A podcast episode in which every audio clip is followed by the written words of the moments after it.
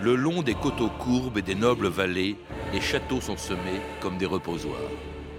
Charles Péguy.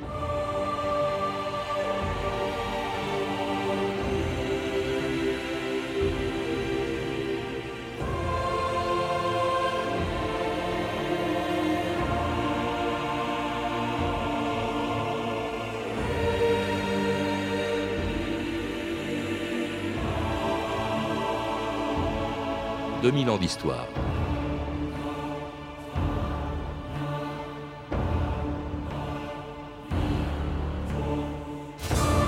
C'était il y a cinq siècles quand la capitale de la France n'était pas une ville mais un fleuve.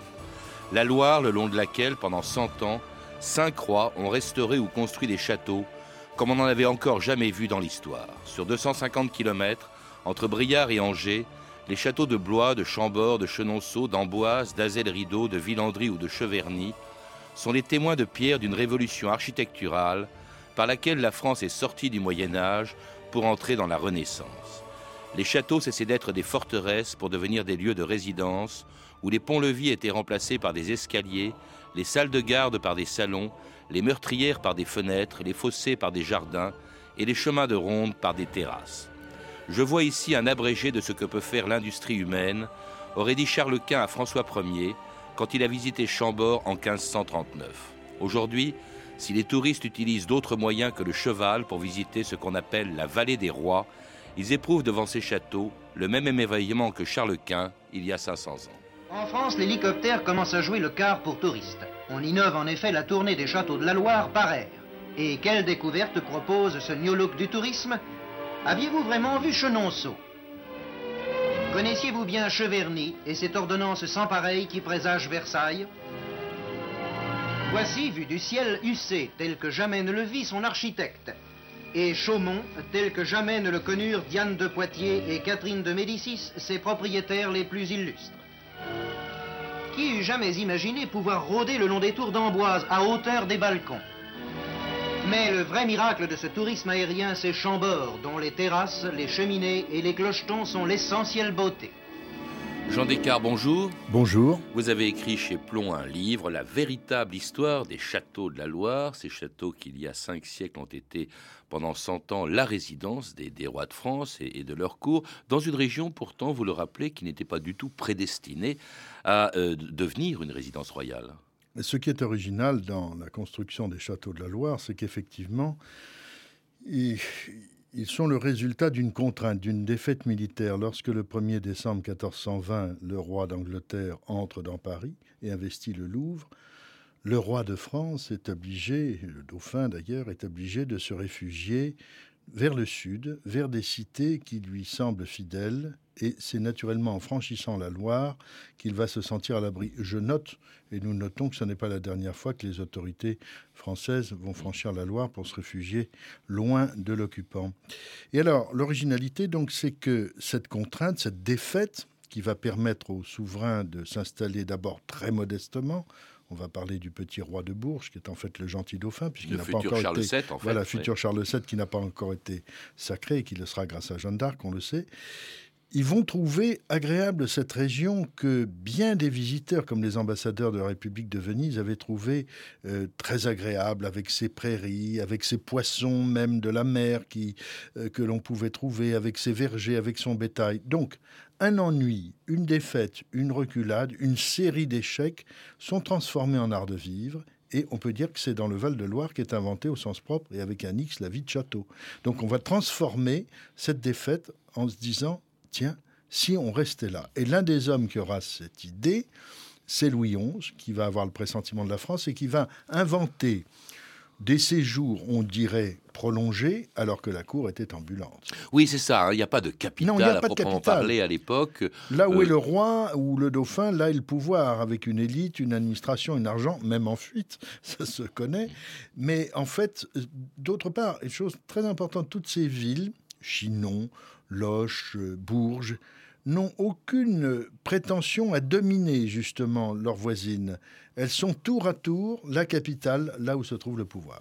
Alors la première de ces capitales, de ces, de ces châteaux de la Loire, entre guillemets, euh, c'est euh, Chinon, là donc où se rend le futur Charles VII, le dauphin, lieu euh, chargé d'histoire ô combien, puisque c'est là qu'en 1429, Jeanne d'Arc vient chercher Charles VII pour lui dire Vous êtes le roi, je vais vous faire sacrer à Reims. il, est à Chinon dans un château qui, assez curieusement, été construit par un roi d'Angleterre, qui était Henri Plantagenet. Bah oui, c'est Henri Plantagenet qui va devenir, qui était né au Mans d'ailleurs, qui va devenir le roi Henri II d'Angleterre. Et pourquoi est-il à Chinon euh, Pour faire construire une forteresse qui sera en trois morceaux, qui sera exactement, euh, je dirais, à mi-chemin, même si ça paraît bizarre, entre ses possessions d'Aquitaine et d'Angleterre? Donc c'est une position stratégique euh, très importante que les, souverains suivants, comme par exemple Richard Cœur de Lion, vont aussi reconnaître. Et c'est un château qui domine un pays merveilleux, qui est le pays de Rabelais, n'est-ce pas? Chinon, Chinon, grand renom. Euh, petite ville, grand renom et grand vin. Et je crois qu'il est très important dans l'histoire de, France. On ne le sait pas assez, mais parce que le château a dominé la ville. Une ville d'ailleurs qui était euh, très réduite euh, au pied du château. Et je signale qu'il a fait l'objet de restaurations euh, extraordinaires. On peut voir encore des souvenirs. Un, château qui a été une prison, hein, vous le rappelez. C'est là que Philippe le Bel a fait enfermer les Templiers. Et eh oui, bien sûr, ils étaient plus d'une centaine. Euh, grand maître, euh, n'est-ce pas, Jacques de Molay, et puis grand dignitaire de l'ordre du Temple, sous bonne garde, euh, venant. Il y, a, beaucoup de châteaux qui vont servir de prison. Ça, Alors donc Chinon où Charles VII euh, donc euh, s'installe pour échapper effectivement aux Anglais, en tout cas pour s'éloigner des Anglais qui occupent Paris à, ce moment-là. C'est là que Jeanne d'Arc vient le chercher en 1429 et c'est là qu'une autre femme très différente vient rencontrer Charles VII. C'était en 1432. Le roi Charles VII, qui avait sinistrement abandonné Jeanne d'Arc à son destin tragique, n'avait moralement plus guère de crédit. Son trône lui semblait un équilibre instable, et, se sachant impopulaire, il sombrait à présent dans le marasme et le remords. Mais une idée lui vint qui venait de Touraine. Quelle était donc cette personne? Sire, devenez amoureux, follement amoureux, sensuel, immoral, et pour qu'enfin nul n'en ignore, ouvertement, Seigneur, accordez-moi des droits. Donnez-moi des châteaux, des bijoux et des rentes. Et vous verrez bientôt tous les Parisiens conquis par votre exemple. Nommez-vous, s'il vous plaît, madame Agnès Sorel. Agnès Sorel. Sorel. Et nous sommes en? 1432.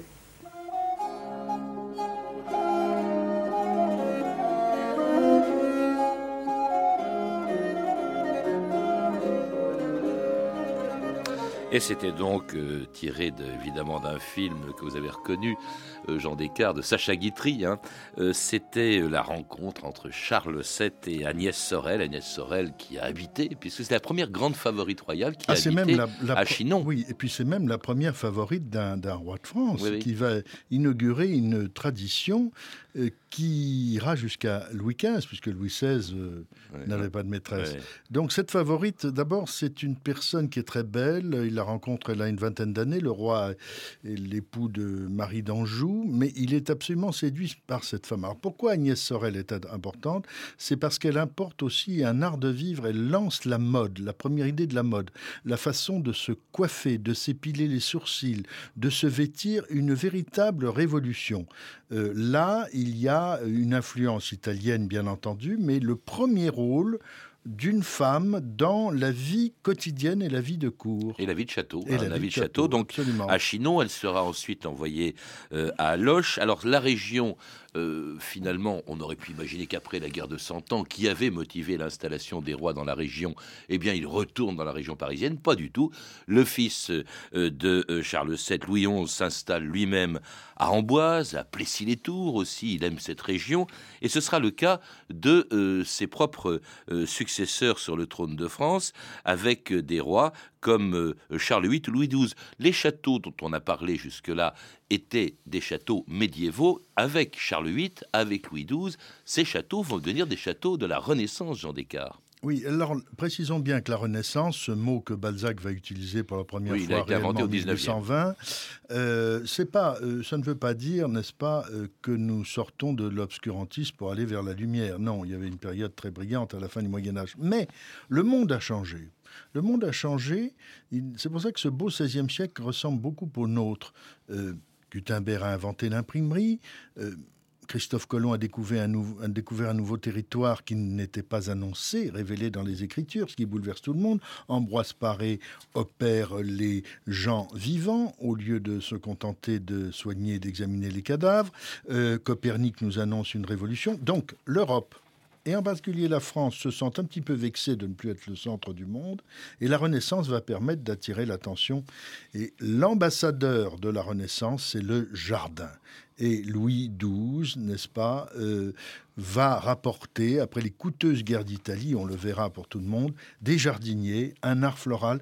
Jardin très utile, puisque ce sont aussi des pharmaciens, mmh. des pharmacies, des apothicaires, euh, un tas de choses, et qui vont permettre de soigner. Et on, pour dire que Agnès Sorel se soignait, mais on a, je le rappelle dans ce livre, parce que c'est une découverte assez récente, qu'on a la, preuve qu'elle s'empoisonnait avec du mercure pour un traitement. On ne sait pas si c'est criminel ou pas. Bref, la Renaissance invente beaucoup de choses, et notamment la lumière dans les châteaux. Grâce à ces fenêtres larges baies, ces loggias et ces larges escaliers très aériens. Alors c'est dans ce sens justement que vont les transformations de vieux châteaux médiévaux, euh, qui était justement le château euh, d'Amboise, qui était le château de Blois, qui devient résidence royale avec Louis XII en 1498 et qui va le rester jusqu'en 1501. Alors ces châteaux sont des châteaux médiévaux qui sont transformés, mais c'est à partir de rien qu'en 1519, François Ier, lui, crée le plus impressionnant peut-être des châteaux de la Loire, à partir de rien, sinon de ce qu'il avait vu en Italie et rapporté en France après la bataille de Marignan. Ah, Venise, Florence et Rome, que j'adore, vous nous envoyez les splendeurs. J'attends encore deux grands Botticelli qui viennent de Padoue et le Saint-Jean de Donato. Vous comprendrez bientôt pourquoi vous raffolez de toutes ces merveilles. Nous le savons déjà, parce qu'elles nous plaisent. Non, parce qu'elles vous manquaient. Prenez ce verre, construisez autour un palais merveilleux, qui soit en harmonie avec sa couleur et sa forme et vous verrez avant longtemps que le gothique a fait son temps. Peut-être le rêve de François de France fut-il tributaire du génie de Léonard de Vinci, comme il le fut de l'habileté de Dominique de Cortone, le bocador. Jacques Sourdeau, Pierre Trinquot, Jacques Coco, matérialisez le rêve de votre roi. Allons les maîtres d'œuvre d'Amboise et de Blois, Bâtissez à votre fantaisie l'esquisse poussée jusqu'à la Loire par les vents d'Italie. Sire, voici un château.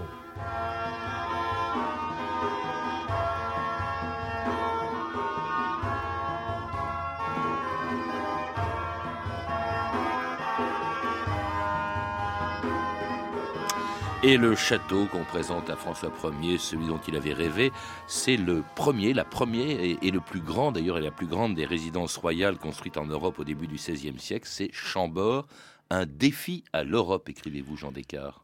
Oui, et aussi, si vous le permettez, un château que nous voyons et que François Ier n'a jamais vu, parce qu'il l'a vu toujours inachevé. Mmh. Alors il y a ce personnage dans le fond, c'est un personnage de château. Comme dit Chateaubriand, de loin, l'édifice est une arabesque.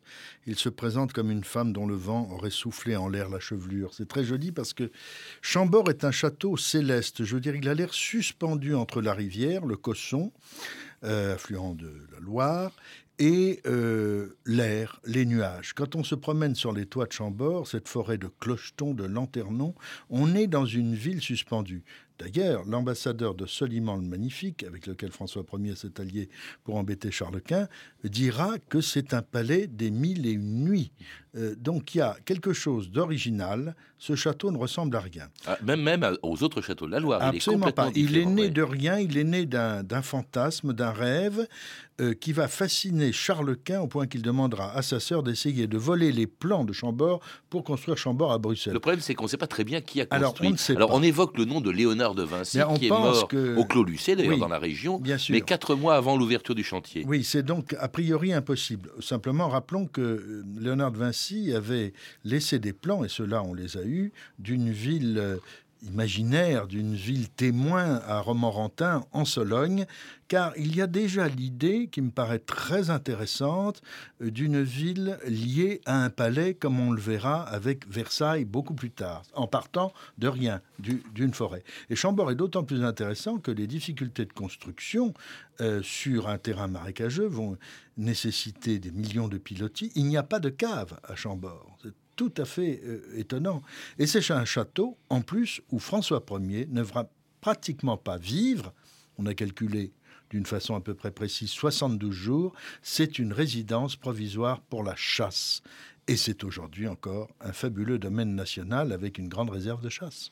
Alors il le déserte donc euh, à peu près en 1529. Cela dit, il y retournera puisqu'il une reçoit Quint après le début en, en 1539. C'est en fait c'est pour épater un peu tout le monde. Il va re revenir en fait et installer cette fois-ci définitivement euh, installer euh, le, la résidence royale dans la région parisienne. Il y aura le Louvre, il y a Fontainebleau. C'est curieux ce désintérêt pour un château pourtant qui était vraiment le sien. Il est à Chambord ce que Louis XIV était à Versailles. Oui, mais euh, François Ier, à ce moment-là, qui a subi quand même quelques revers, euh, un souci, nous dirions, un problème de santé un peu, et les grandes chasses à cheval lui sont pénibles, car il a une blessure quasi permanente.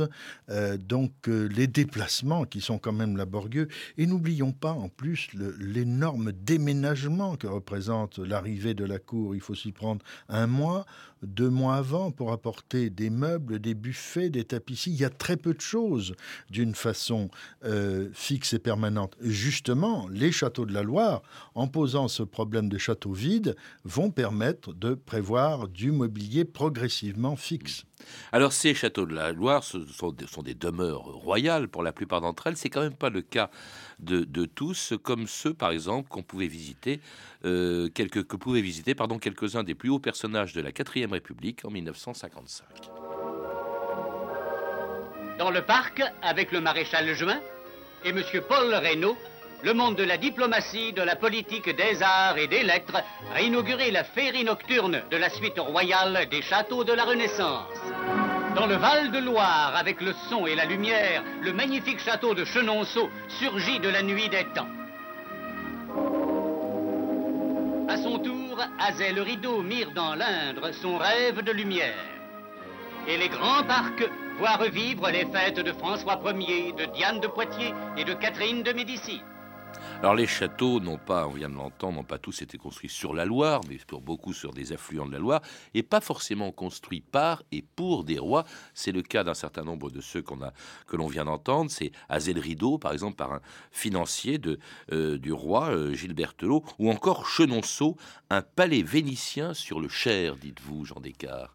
Oui, et qui n'a pas été construit par ou pour un roi. Non, pas du tout.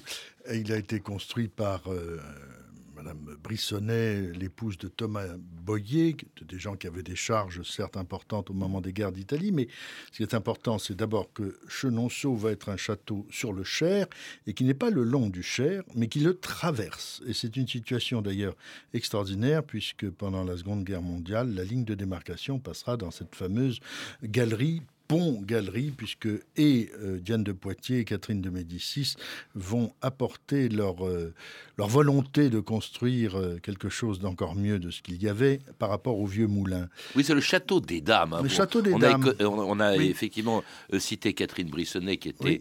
l'épouse du propriétaire, mais le propriétaire a été dépossédé du château pour, pour, pour cause de malversation.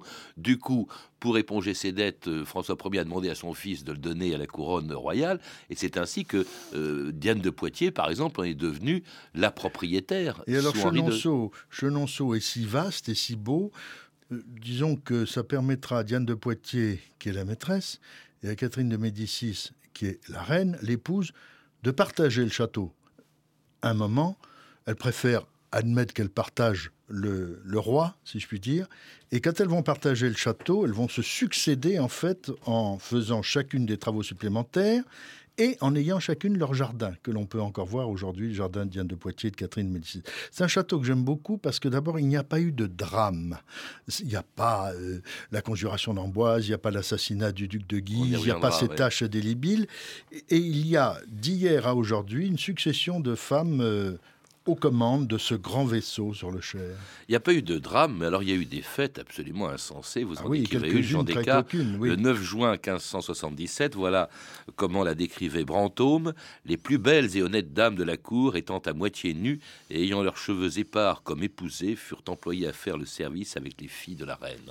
Alors là, il y avait des orgies dans ces châteaux. En tout cas, c'est à En tout cas, dans, celui-là, et il fallait avoir bien chaud parce que ça fait pas mal de courant d'air. Oui, ça servait d'emblème de pouvoir, mais de toute façon, Catherine de Médicis, si vous revisitez Chenonceau, vous êtes frappé par l'exiguïté de son cabinet de travail, une petite bibliothèque qui domine le Cher, d'où elle a gouverné la France et certainement Quand elle était régente, après la mort de Henri II, après la mort de son mari. Et puis les, les, les, fastes de ces scènes sur cette galerie d'à peu près 80 mètres, n'est-ce pas, les balles qui vont tenir, jusqu'à une utilisation beaucoup plus austère, beaucoup plus triste, mais ô combien précieuse. Euh, en 1914, là, ce pont-galerie sert pour abriter 2254 blessés. Un hôpital militaire. Un hôpital militaire, voilà.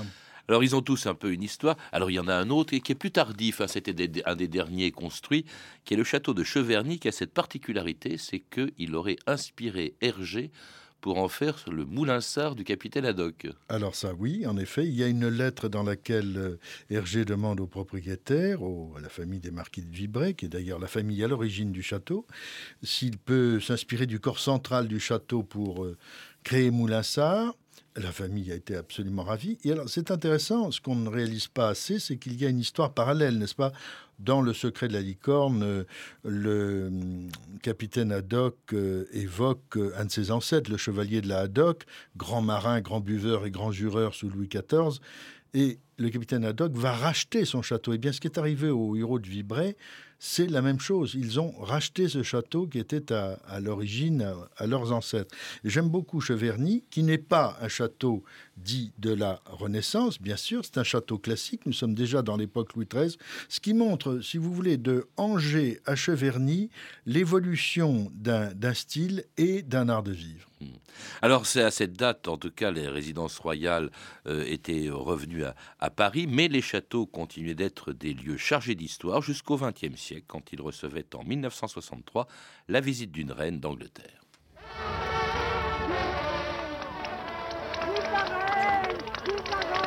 Soleil, sourire, sympathie, voilà ce qui a présidé à la première journée en Touraine de Sa Majesté la Reine-Mère Élisabeth d'Angleterre. Et aussi promenade à travers l'histoire de la France. C'est ainsi que, après avoir quitté le château d'Artigny, la reine-mère allait visiter Chambord. Il était 12h10 lorsque la reine-mère fut accueillie par le conservateur du château de Chambord. Cette journée fut également placée sous le signe des grandes chasses, puisque c'est à Cheverny que la reine devait déjeuner. Puis, vers 19h, la reine regagna le château d'Artigny. Demain, ce sera la promenade à Fontevraud. Et enfin, l'après-midi, elle goûtera à Ussé.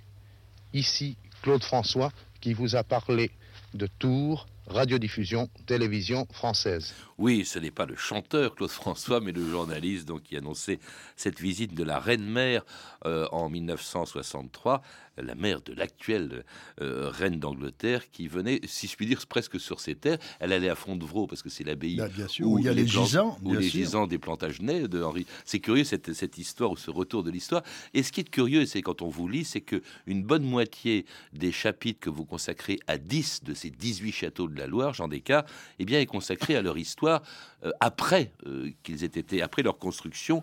Alors, il y a eu de très grands moments. On a évoqué avec vous tout à l'heure Jeanne d'Arc. Il y a eu euh, un moment dramatique, c'est la conjuration d'Amboise en 1560.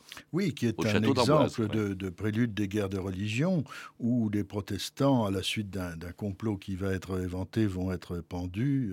bon, on va avoir cette fameuse scène au balcon de fer forgé au-dessus du fleuve qui vont frapper les, les imaginaires Vous avez évidemment à Blois la tragédie de l'assassinat du duc de Guise, qui lui est un chef de la Ligue, c'est-à-dire du Parti catholique, euh, au matin du 23 décembre 1588, avec cette fameuse réflexion euh, du roi qui dira il est encore plus grand euh, mort que vivant. Il était très grand. Hein, il était très grand. Les Guises, et d'ailleurs Marie Stuart était elle-même très très grande, puisque sa mère était une Guise. Et en fait, ces châteaux de la Loire vont être le théâtre d'une situation née de la guerre de Cent Ans, c'est-à-dire la lutte entre la France et l'Angleterre, d'une guerre civile née dans cette guerre-là, qui est la lutte entre les Armagnacs et les Bourguignons, et des guerres de religion, c'est-à-dire trois conflits forts qui ont bâti les heures tragiques ou grandioses de l'histoire de France. Mm. Il n'y a pas d'autre équivalent, si vous voulez, comme concentration géographique d'événements. Tellement associé à la monarchie, d'ailleurs, que la Révolution va leur réserver un sort assez funeste pour beaucoup d'entre eux. Alors, ça a, été, ça a été le, grand drame. Certains vont beaucoup souffrir. Il y a des châteaux qui ne vont pas s'en remettre et d'autres qui vont être à peu près sauvés. Revenons à Chenonceau. Euh, Madame Dupin, fille d'infirmier général et qui sera apparentée, dans le fond, par le sang à, à Georges Sand, va réussir à sauver la chapelle et une partie du château en disant que c'est une simple réserve de bois et que le pont est très utile sur le Cher, il ne faut pas le détruire. C'était une femme des Lumières aussi, c'est peut-être pour ça aussi que la Révolution ne s'en est pas euh, prise parce que ce château était visité, vous le rappelez, par des grands noms ah ben, euh, du siècle des Lumières, Voltaire, Rousseau, Rousseau. Passé, Rousseau a travaillé à Chenonceau. Oui, oui, il aimait bien la, cuisine et le séjour, il adorait la maîtresse maison apparemment aussi. Alors, en fait, si vous voulez, ces châteaux vont, avec les horreurs de la Révolution, subir une période, je dirais, d'attente. L'Empire ne se comporte pas si mal. Napoléon va considérer que beaucoup sont des témoins de l'histoire et leur trouver une vocation utile avec, par exemple, un accueil des demoiselles de la Légion d'honneur. Euh, Chambord sera donné au maréchal Berthier. Il va, il va y venir une seule journée. On ne va pas tout démolir. Mais ce qui était plus grave, c'est le travail du temps l'absence d'entretien, les partages, les successions, et c'est le cas au XIXe siècle, et c'est là où les écrivains comme euh, Dumas, comme Flaubert, comme Gautier, euh, vont Hugo vont lancer une croisade que nous dirions aujourd'hui pour le patrimoine. C'est la première croisade du patrimoine en France avec Mérimée et Viollet-le-Duc. Hmm. Effectivement, ils commencent à. Aujourd'hui, ils ont une vocation, grâce à ces travaux, grâce à ces restaurations, une vocation euh, touristique importante. 5 millions de visiteurs par an, oui, En tout cas, c'est prévu pour, pour 2009. C'est ce qui était prévu pour oui, 2009. c'est ce qui était prévu. On attend les statistiques effectives. Et j'ai voulu consacrer ce livre à cette région et aux dix châteaux les plus visités parce qu'il m'avait semblé que pour une fois, les Français avaient été discrets lorsque l'UNESCO avait décerné le label Patrimoine mondial de l'humanité au Val-de-Loire, c'est-à-dire une région géographique et le, et le, travail des hommes. Et pour une fois, on n'en avait pas beaucoup parlé, alors j'ai voulu leur rendre justice. 10 sur 18, hein. il y en a 18, oui, dites-vous 10 qui sont les plus visités parce que l'éditeur et moi, nous souhaitions que le livre soit pas trop cher, abordable, très illustré et non pas un coffret d'art que l'on qu'on ne peut pas transporter, ce qui est une autre fonction. La véritable histoire des châteaux de la Loire, c'est donc le titre de votre livre, Jean Descartes, qui a été publié chez Plomb. Vous avez pu entendre des extraits de Si Paris m'était compté de Sacha Guitry, disponible en DVD chez René Château Vidéo. Vous pouvez retrouver ces références par téléphone au 32 30, 34 centimes la minute, ou sur le site franceinter.com. C'était 2000 ans d'histoire. À la technique, Olivier Daligo et Céline Bonhomme. Documentation et archives, Emmanuel Fournier, Clarisse Le Gardien, Hervé Evano et Franck Olivard. Une réalisation de Anne Kobilac.